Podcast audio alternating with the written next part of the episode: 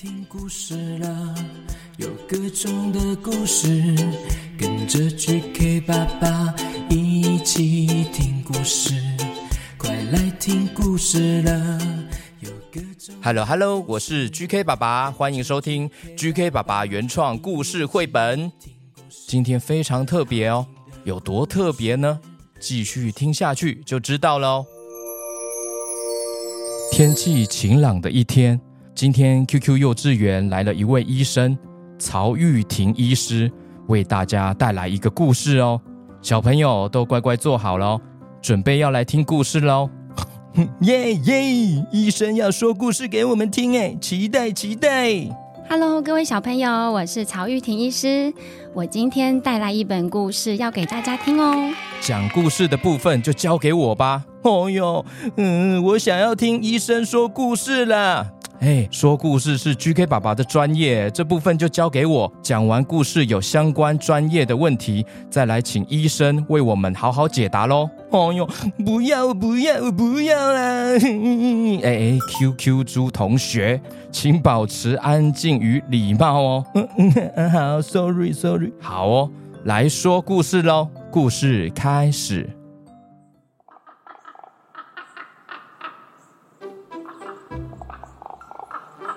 很久很久以前，有一片充满活力的可爱动物森林，它们和睦相处，共享这个美丽的家园。但是，就像是我们生活的世界一样，有时候疾病也会无声无息的降临。这些疾病就像是一群顽皮的小精灵哦，在森林里悄悄地传播给大家。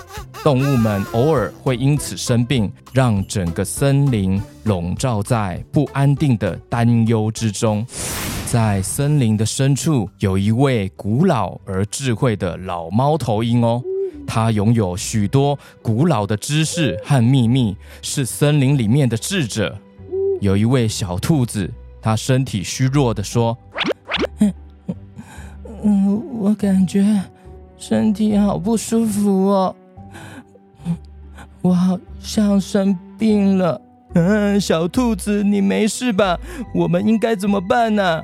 嗯，怎么办？”这时候，老猫头鹰说：“哎呀，这个症状啊，看来是最近流行的一种病毒哦，赶快去看医生吧。其实啊。”这个病毒是有疫苗可以提前施打的，有打过疫苗，或许就不会如此严重了。但是啊，疫苗也并不是百分之百的有效哦。在人类世界中啊，疫苗曾经成功控制天花和小儿麻痹这些疾病哦，它是一个不错的工具。但就像森林中的每一片叶子都是独一无二的，疫苗在每个人或是动物身上的效果也可能有所不同哦。某天，老猫头鹰飞去遥远的山头，找到正在研究制作最新疫苗的长颈鹿科学家。并将疫苗带回来让动物们使用。当动物们开始接种疫苗之后，大多数的动物都恢复了健康，但是也有一些动物没有完全康复，或是感觉不太舒服，这让他们感到困惑和担忧。于是，猫头鹰召集了所有的动物哦，解释这个现象。猫头鹰，为什么我们家隔壁的小虎打完疫苗，身体却不太舒服啊？老猫头鹰说：“虽然疫苗是有效的保护方法，但它就像是在教我们的身体如何打败病毒的训练课程。没有任何东西是百分之百有效的。”就像是我们有时候会跌倒啊，即使穿上了最坚固的鞋子，而且每个人的身体啊都是独特的，有些动物可能对疫苗有不同的反应。这时候，旁边的老虎先生说：“哦，阿内哦，这样子的话，每个人哦还是要自行评估看看呢。对啊，没错，有些动物可能因为早就拥有强健的体魄，或是生活在较少病毒出没的区域，而不是那么需要疫苗。但是对于大多数的动物来说啊，疫苗提供了一个重要的保护层，特别是对于那些最容易生病的小动物哦。有些动物可能因为早就拥有强健的体魄，或是生活在较少病毒出没的区域，而不是那么需要疫苗。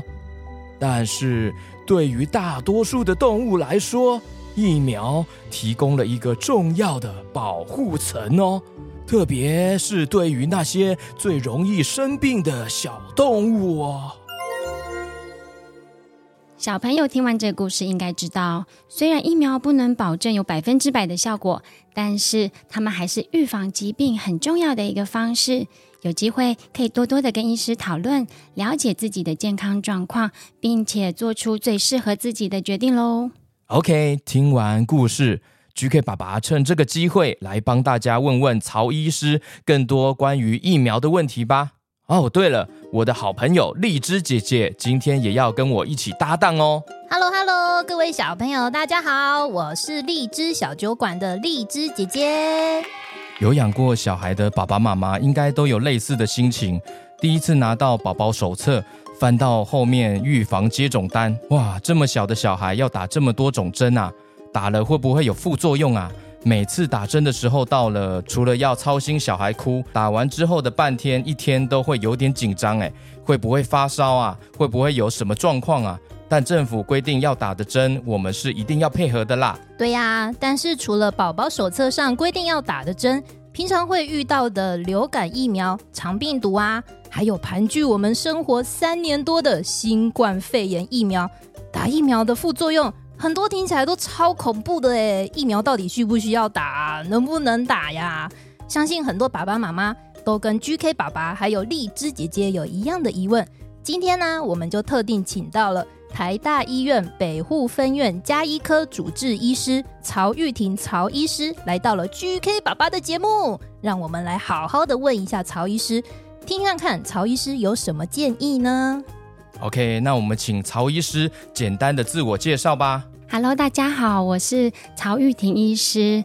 那我同时也是两个女儿的妈妈，嗯、今天很高兴在这里可以跟大家交流一下关于疫苗的一些小知识哦。那想要请问曹医师，在过去没有疫苗的年代是什么状况？要怎么对抗病毒呢？大家知道啊，在我们过去疫苗还没有发展的时候啊，我们就少了一个对抗这些细菌和病毒的武器，所以只能够靠着哪些方式呢？当然，最重要的就是像现在一样，勤洗手啦，跟很多的人保持距离啦，勤打扫家里，维持这个环境的整洁啊。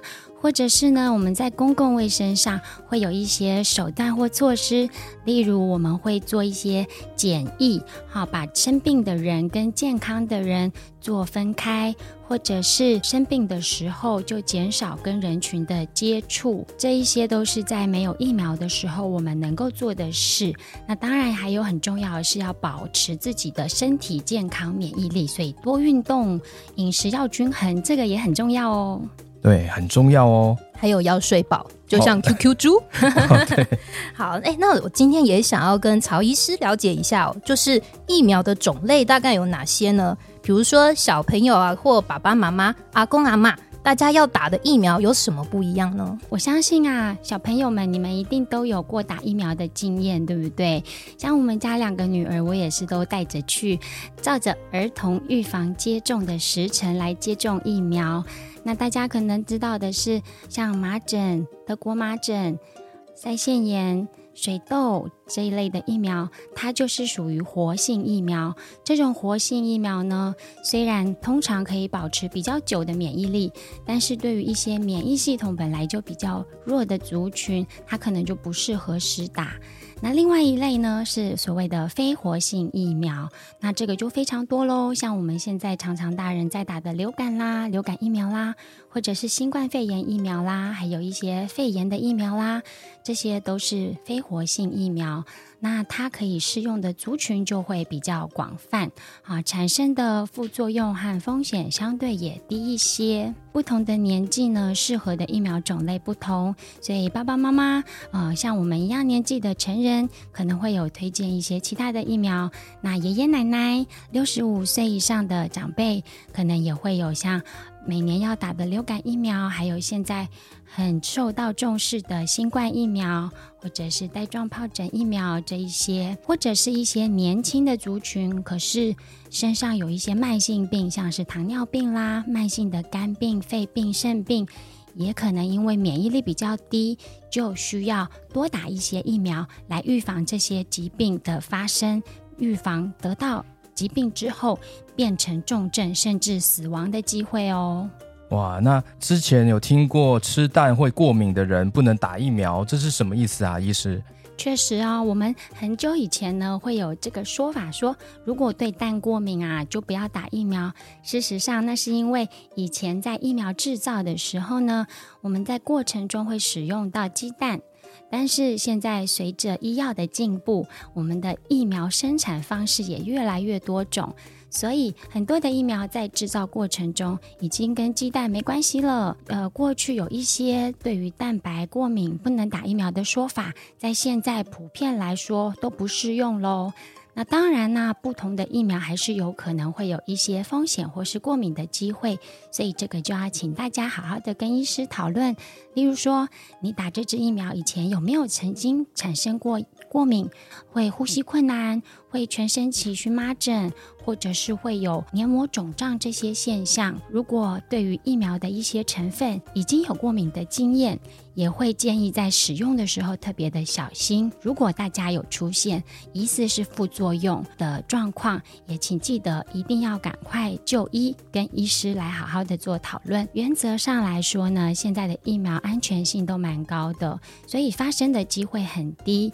一旦有发生呢，其实包括政府啊，还有我们在做疫苗的人也都会很担心。所以大家也都有在疫苗上市之后，持续的去监控这一些。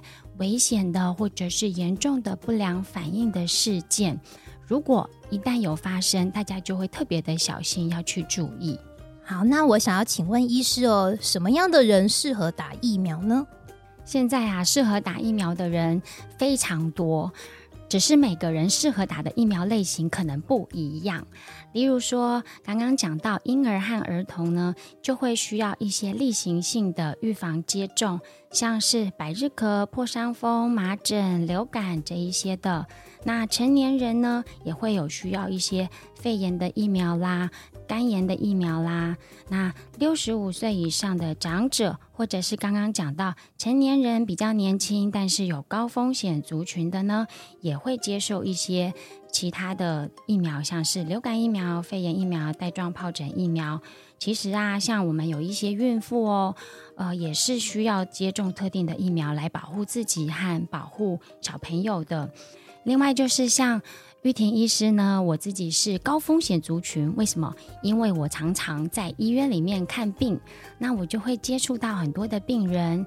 那我家里也有小朋友，或是我家里有长辈，所以我自己也都会定期的接种该打的疫苗，来避免呢把这一些细菌病毒传到我身边的比较脆弱的这一些族群啊，小小的朋友，或者是年纪比较大的爷爷奶奶。那想要请问曹医师，打了疫苗就真的不会生病了吗？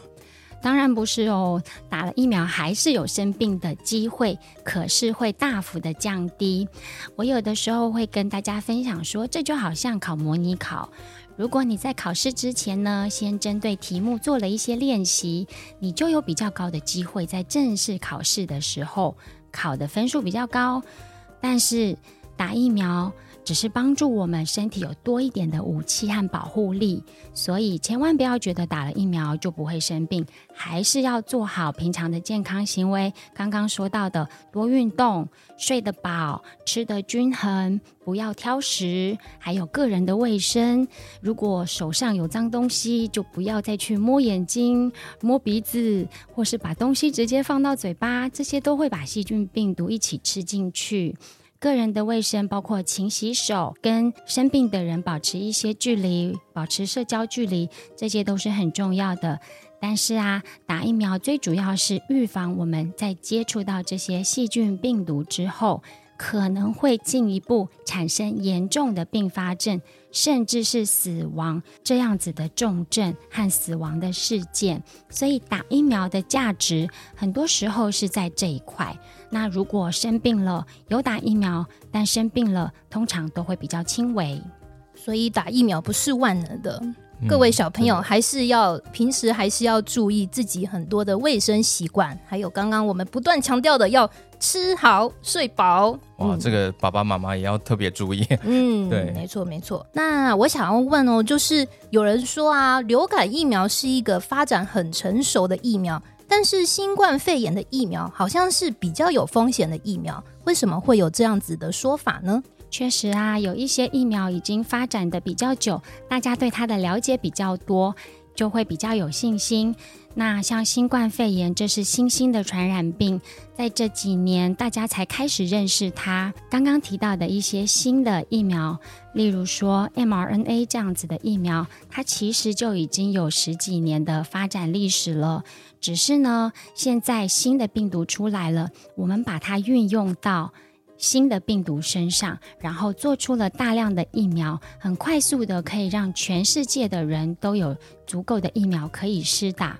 当然，对于新的东西，我们会有比较担心，是很正常的事情。这也是为什么大家对于一些副作用，或者是新闻上看到的不良反应，也会反应比较大。但事实上啊，我们也不要过度恐慌，因为呢，打疫苗虽然可能有一定的风险，但是不打疫苗也有不打疫苗的风险哦。就是刚刚讲的，你都没有做好准备，没有先做好练习，真正碰到真正的病原体，也就是真正的新冠病毒的时候，哇，那就是赤手空拳要去跟他打仗喽。这就是我们常常说不打疫苗的风险。所以呀，我们在决定要不要打疫苗的时候，很重要的一件事就是要评估好处跟坏处加起来，平均起来是不是好处比较大。如果显然的好处比较大，我们就会希望可以来打疫苗，保护自己，也保护身边的人。大家可以想一想，如果每个人都不打疫苗，会怎么样呢？就会回到我们过去没有疫苗的年代，有一些疾病，例如说天花，例如说小儿麻痹，造成了很多小朋友的死亡，或者是严重的并发症，像是身体产生了一些残障，没有办法正常的走路，这些都是有疫苗之后才开始绝迹的。所以呀，我们还是要谨慎，但是不要过度恐慌的来看待疫苗这个东西哦。那我想跟曹医师了解一下啊，我们好像常常听到人家说，哈，打疫苗会有很多的什么副作用，有人会形容说像被卡车碾过一样，哇，听起来超恐怖的。曹医师是怎么看打疫苗会有一些副作用这件事情呢？其实确实啊，打疫苗是有可能会出现一些副作用的，大部分都是像施打部位的局部疼痛，或者是有轻微的发烧，但这样子的副作用大概两三天就会慢慢的恢复了。那少部分我们比较担心的，像是严重的副作用，那发生的机会都很低，很罕见，也因此啊，才会有上新闻的价值啊，大家才会看到这些新闻。那事实上呢，我们在评估要不要打疫苗，都是要整体的权衡它的利弊得失。目前就是因为施打疫苗整体的好处是大于坏处的，所以为什么全球还有台湾也都很重视。在公共卫生上面，还有个人的健康上面，都认为施打疫苗原则上是对人有好处的。诶，那我想问曹医师哦，就是我相信很多爸爸妈妈都非常在意这一点，就是施打疫苗之后啊，我们到底要怎么分辨这个小朋友出现的一些身体上的不同的状况，到底是因为打了疫苗而出现的副作用，还是他其实是生病了呢？荔枝姐姐，这是个很好的问题哦。其实啊，我自己是家长哈，我也会担心小朋友如果打了疫苗有一些状况怎么办？我很可以理解家长的心情。那这就是为什么我们在施打疫苗之前呢，都会请医师先评估，先确认现在没有发烧或者是急性感染的现象。如果有的话，对于疫苗施打就可以暂缓施打。那如果只是轻微的感冒症状，一般是不影响施打的。那施打的副作用比较常见，像刚刚讲到说，也许有一些会有轻微的发烧，一两天就会结束的。这个时候就很需要大家的观察。如果说这个发烧超过了应该出现的时间，或者是有其他不像疫苗副作用的症状跑出来了，当然也都是要赶快就医的时机。所以在施打疫苗之前，请大家要先跟医师问清楚，我今天施打的这支疫苗有哪些可能的副作用，可能的副作用又会维持多久？这样大家在家会比较能够去判断小朋友出现的不舒服到底是这支疫苗的副作用，还是有其他的疾病在慢慢的产生，需要就医了。了解。今天很开心可以邀请到曹医师来带我们更加认识疫苗。那今天的节目就到这边喽，非常感谢曹医师，谢谢，谢谢，谢谢 GK 爸爸，谢谢荔枝姐姐，也谢谢各位小朋友，谢谢耶，拜拜，下次见喽，下次见喽，拜拜，拜拜。